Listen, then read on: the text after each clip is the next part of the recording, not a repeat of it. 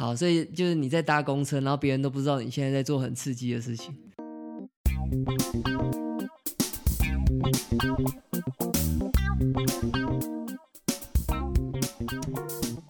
欢迎收听深红投资。那今天呢是我们的第三位讲者，他叫做麦克风。那他呢在网络上有一个粉丝团，叫做麦克风的市场求生手册。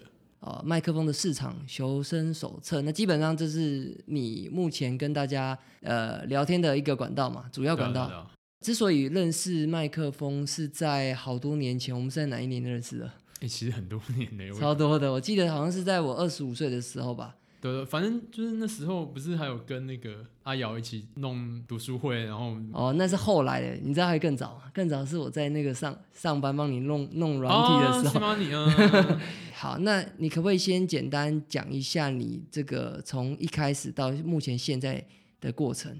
其实那时候就是要升大学的时候嘛，嗯，然后就拉着我，因为我那时候未成年，所以开户还要爸爸妈妈同意。对，所以我那时候就是，我记得是拉着我妈，然后去现在的福邦证券，就去那边开户。然后开完户之后，就买了两档股票。对，然后我印象中那两档股票，一档叫一二二七的价格，还另外一档叫一五一七的利奇吧。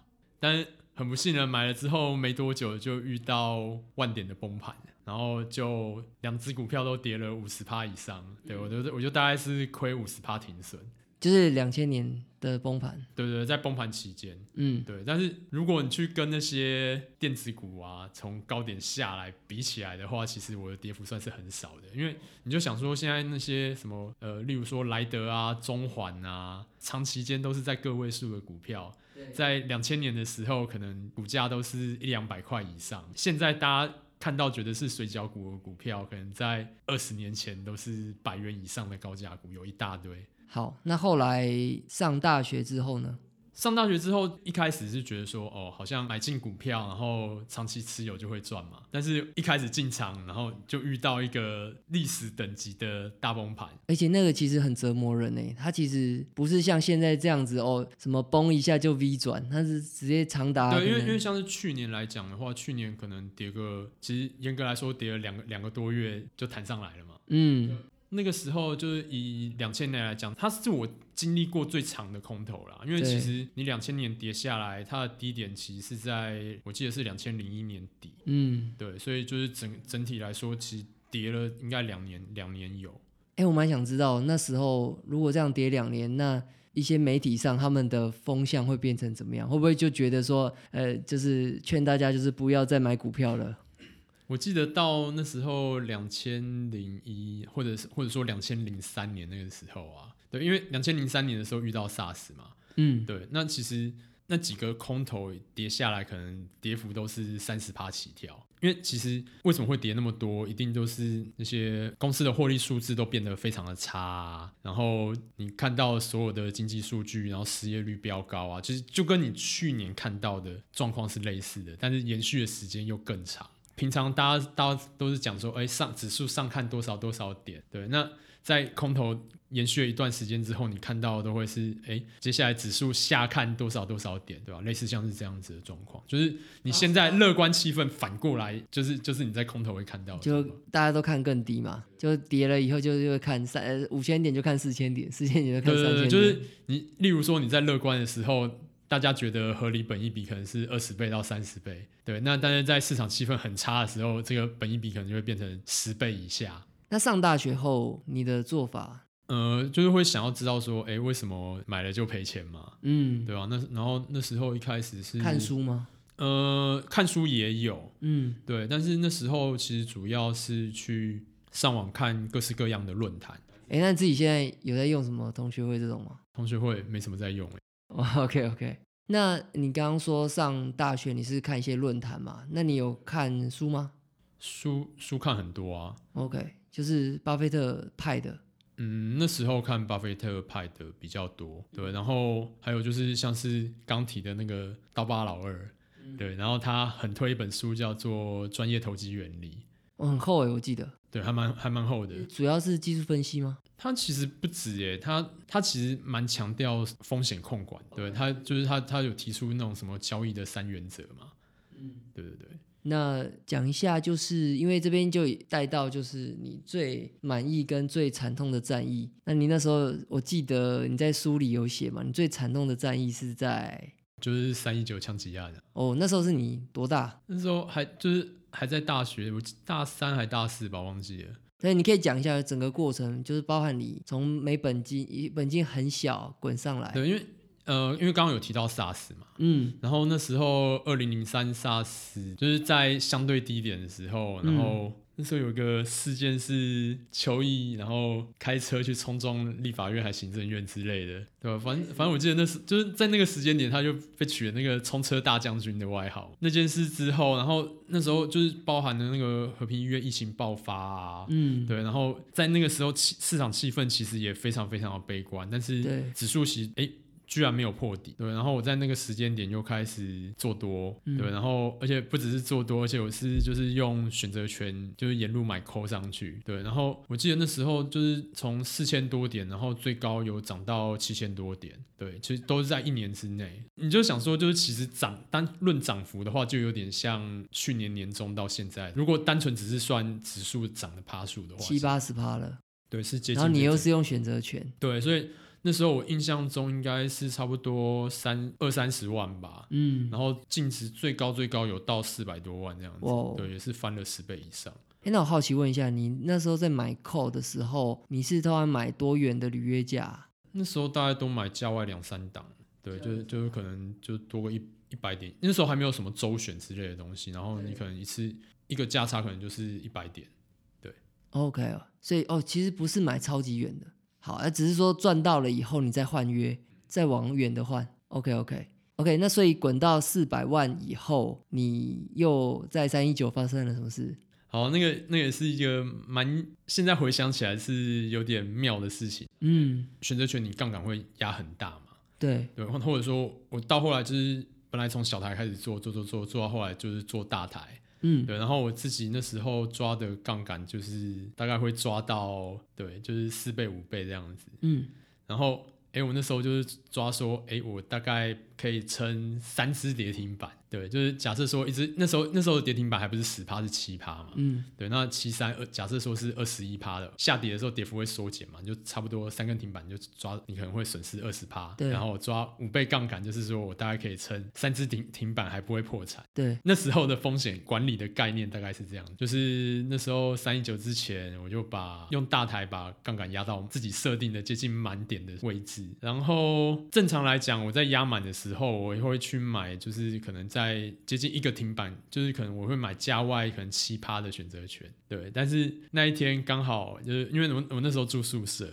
刚好那一天中午，呃，不是早上的时候，速网断了。哎，等下，那时候没有智慧型手机。对，那时候没有智慧型手机，所以就是一定都要用电脑下单。然后，哎，我，对，因为我都是用，我都是网络下单，我也没有留营业员的名片在身边。对，然后那时候因为就是被抓去看，被抓去看学弟打球，我就想说应该没有那么衰吧。哇，对，然后接下来隔天就遇到了史上唯一一次，就是连续两根跌停。因为我是开盘前我就挂。四家卖出，对，然后到了收盘都还是跌停锁死卖不掉，哇，大盘呢？对，这个这个应该是台子我认知的唯一一次，就是在没有缩减跌幅的状况下，奇葩的唯一一次。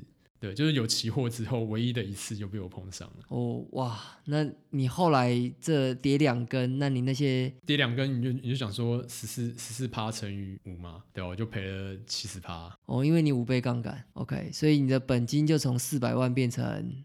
一百出头，什么心情？就很闷啊，对吧？那时候那时候就是那个那个礼拜一，就是几乎是完全没有办法做事的状态。你敢跟你妈讲吗？有啊，那时候就是讲说，呃，我搞不好可能会破产哦。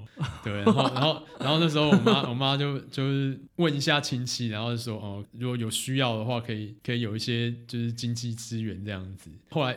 后来是没有用到啦，对吧？其实就就如果真的遇到三根停板甚至四根停板，我可能就净值就归零了。所以这其这件事情，其实我记得是影响你就是之后的投资生涯，这是个对我梦魇。之我之后之后就很少就是杠杆下到一倍以上了，对，几乎没有啦。现在就是遇，到真的吓到了，之后不敢了。所以就是那件事之后，我的人生目标就是一辈子不要破产这样子。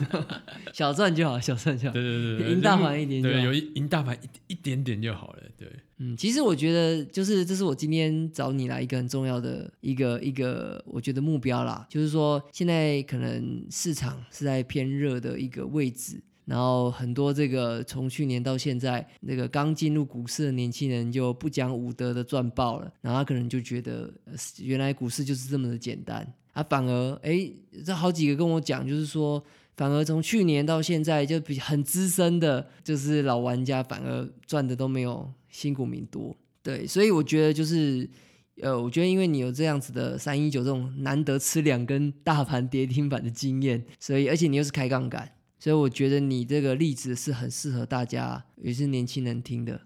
在三一九那个事件，我身边有好几个人，因为杠杆用的比我还大，然后就直接炸掉，对吧？就吃了所谓的龟苓膏这样子，甚至甚至有一些，就例如说那两天有你有卖 put，对吧？你做卖方的都绝对都是破产啊，你应该都完全赔不起的那种破产法。那讲到这个，我就呃要来问你了，就是我们刚刚提到你最满意跟最惨痛的战役嘛。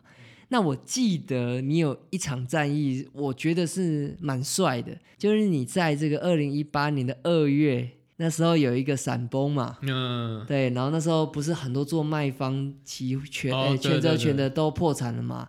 当时你是大赚的，你可不可以讲一下你怎么做的？其实那个时候就完全就是捡巴拉单啊，捡巴拉单，对啊，就是你两边同时，对对，因为我那时候其实就是我有去做非常身价外的双买，OK，你还记得那时候大盘几点吗？九千多吧，九千多点，那你是去双买多远的选择权？就我能买到，我记得我是买到什么八千二还八千四的，哦，所以是差了一千点以上。对对对对对，就是差了十几趴。OK，差了离现在目前大盘位置差十几趴的两边的选择权你都买。其实破比较多啦，OK，对对对，但是后来因为那个波动率有起来，所以说所以那时候炸掉的时候，就是整个闪崩的时候，两边反而都赚，连扣都赚。对，就是很很妙的一件事，就是连扣都赚。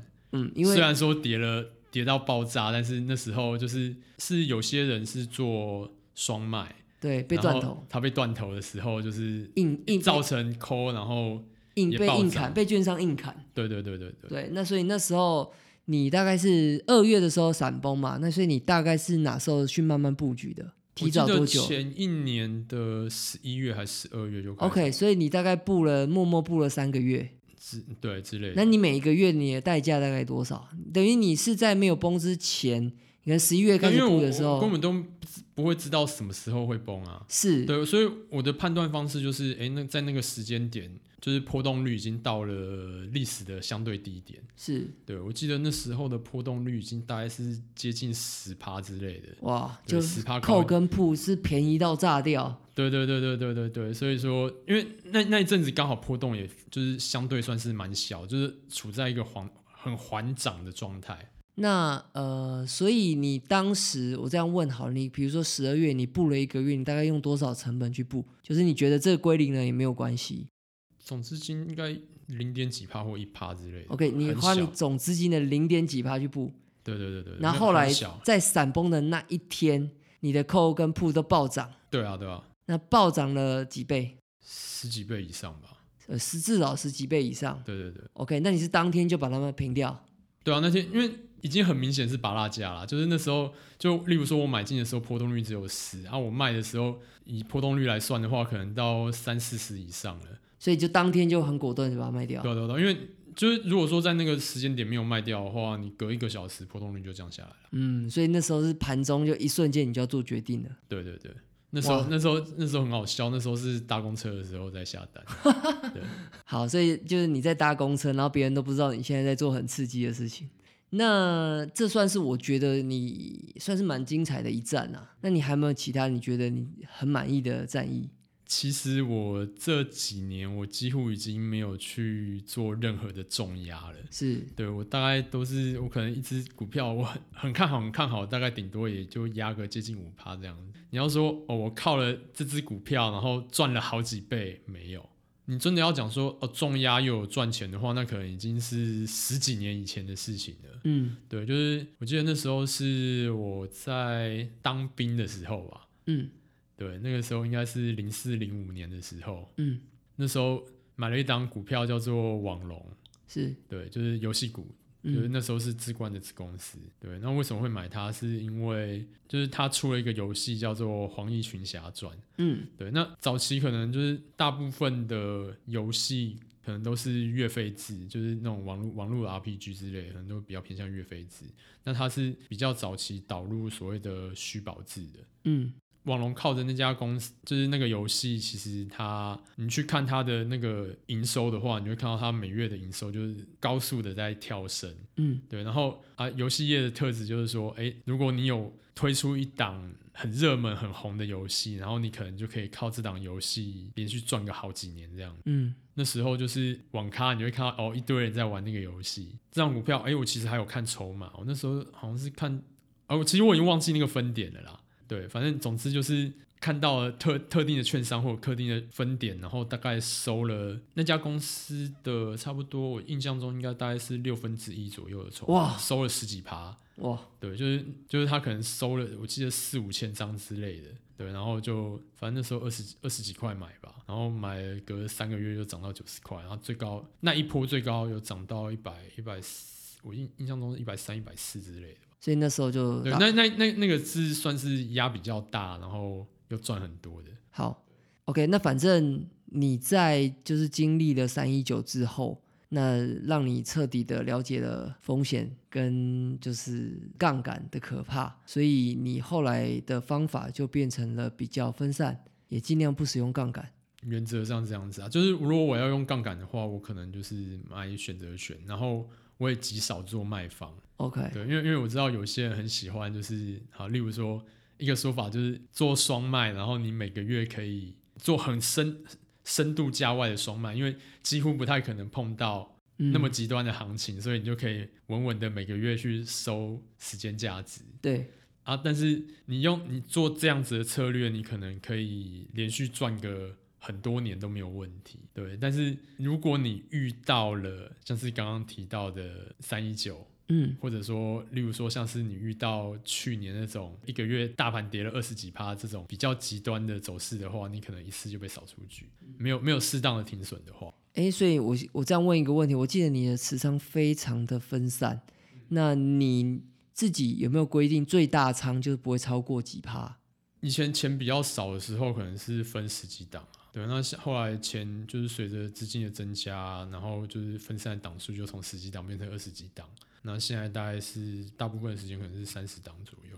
一档可能平均三趴，那你会有大有小吗？嗯，看好的可能就多加一点点，对，一点点。对，就是可能加加到了顶多就就五趴吧。哇，你就是把它变成基金的概念了。对对对，那我可以问一下，就除了这个呃集中跟分散的控制以外，那你自己的选股方式啊、呃我记得在书中你是推荐二低一高嘛？嗯，对，你可以大概讲一下这是什么吗？二低低股价净值比，然后低本益比，嗯啊一高是高现金值利率。那这个其实现在有一大堆的免费网站都可以直接做这样子简单的筛选。那也不是说，哎，你筛出来之后，你就是用设备标的方式买，可能也可以啦。像我的话，我可能就是就是，例如说，哦，我从这里面去挑一些可能我觉得有兴趣，或者说我觉得可能有催化剂的公司，然后再去买进。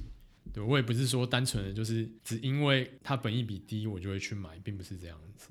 好，那你后来的做法都一直延续这样子的做法吗？还是你有改变？就是可能在四五年之前吧，大大概一直到四五年之前，我都是比较偏向左侧交易。嗯当它当一一只股票，我觉得不错的股票，它跌到我觉得便宜的点的时候，直接接对，可能就直接买了，然后买了就放着。等，对，有没有？诶，这有没有让你等过就是天荒地老的经验？嗯，其实那那那个时候一档股票报个两三年的也有，两三年哦，对啊对啊对啊，就是反正我的心态就是说，哦，反正我买的够便宜，如果公司发得出股息，然后我可以拿到一个还不错的现金值利率啊，公司的营运没有变化的话，我就持有啊，嗯。对吧？诶，例如说我买到一档值利率八趴的嗯啊，我就把它当做个八趴的定存。嗯。就是其实就是这么简单的心态，然后我可能去分别买，然后很多只很多只股票，然后这些股票的平均值利率，假设说有个七八趴，那我就有有一等于说我建立一个每年可以提供我八趴股息的投资组合，嗯。然后它在未来可能还会有一些就是让我可以赚到资本利的潜力的潜力这样子。呃，那一直到现近期你的做法，哦，就是这几年我我我就开始比较偏向右侧交易，嗯。对，就是但筛选的方式可能还是一样嘛，但是就会变成说，哦，我可能好，它它是便宜的股票，然后我就放在我的观察品清单，我可能有自己有一个股票池，嗯。对，然后等到它，哎，例如说这家公司就是它可能盘整了很久，然后它创了近几个月或者近年的新高，然后我在这个时间点去买进。嗯对，这就是一个一个一个方式，就是就是刚刚讲的比较偏向动能突破。对，嗯那另外一个就是去推测催化剂。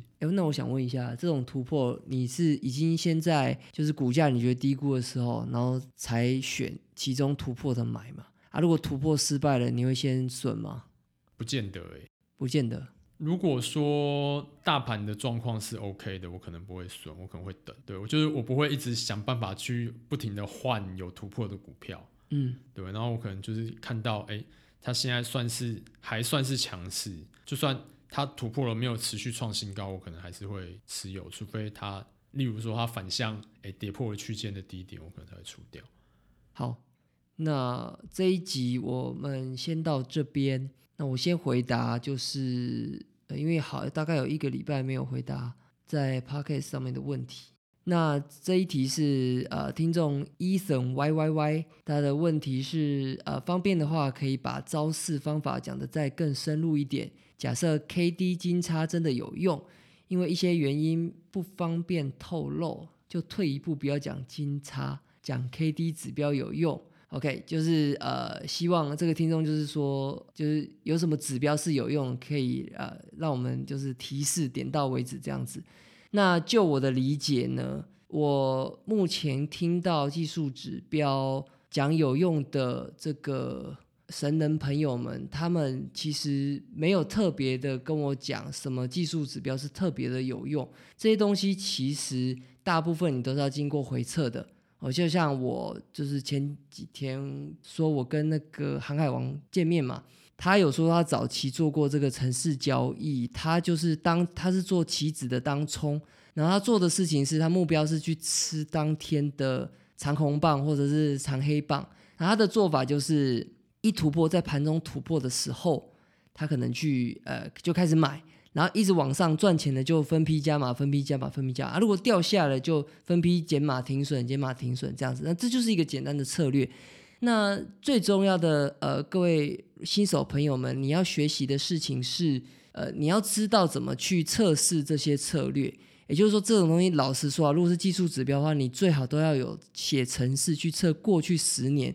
所以你要做的事情是你必须要有过去十年的资料。然后你再用程式去测，你才能说它呃有没有用这样子啊。这其实这件事情其实门槛算是蛮高的、第一个你要有资料，第二个是你要会写程式。那我的建议是你不要去听这个坊间技术分析的老师说什么有效就有效，因为就我所知呢，大部分的老师可能至少九成他们都没有能力去测试程式，所以其实他有没有效都是他也就胡烂嘴啊，就是他拿几张图就跟你说这个有效这样子。那这是第一个，所以你第一个你要有能力去做城市的回测。那再来是，呃，就算过去十年你测出来这个技术的价量的指标，呃，城市告诉你有效，那你还是会遇到一个问题是，有可能它之后就没效了。那这是非常有可能，因为市场的资金参与者他常常在变换，所以呃，以我上次说，就是航海王说他呃做这个长红棒或跟长黑棒。在二零一五年、一六年的时候，他赚很多钱。可是后来一七年、一八年，他就哎不怎么赚钱了。那因为他说市场就改变了哦，他甚至在跟我说，有夜盘之后，台子期有夜盘这个东西出现的时候，整个市场涨的 K 棒形态就不太一样了。所以你必须了解到说，你呃这些策略并不是我跟你讲一个一个，我跟是一个算命线一样，我说看这个就对了，那你就会去，哎，你做这个你就会赚大钱，没有这回事。就是你只能说你过去用这些指标，你测出来有效，所以我们怀疑它在接下来的岁月应该会有效，那我们就可能尝试一些资金做做看。那你可能会赚钱，可是你假设做一做做一做，哎，发现这三个月下来，哎，开始不赚，甚至开始亏钱，你就要去检讨是不是什么原因让你这个策略改变了，那你就要去做调整。哦，这是你如果讲的有点复杂，跟如果你想要问就是有关就是技术指标的招式有没有效的话，那这是我的一个简单的回答。好，下面一位这个 B 八七零三一三九。他说：“五星推报优质股市心得分享节目。”他说：“请问我之前在呃另外的节目中说可以控盘台积电的神人，呃是是周爷吗？哦，呃不是不是，周爷其实没有做那么大啦，而且周爷不是做当冲的。那这位主要是做当冲的，那他会就是在当天选一支两支，他觉得成交量非常大的台股，可能是前五大的台股，那当天这支股票的走势就是由他掌控。”基本上他的做法是这样。那之后有机会的话，我也会找他来节目分享。好，那问题就只有这两题，就到这边。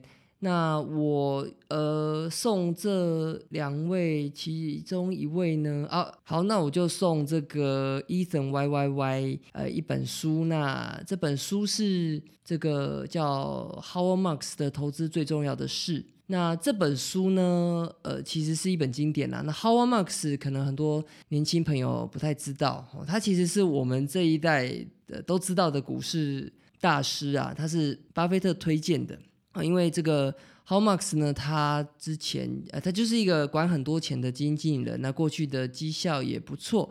那因为他对于风险的意识，他把这个整个概念写得非常好。他每定期都会在他的网站上写一段他的感触，对于近期股市的感触，我们叫 memo 啦。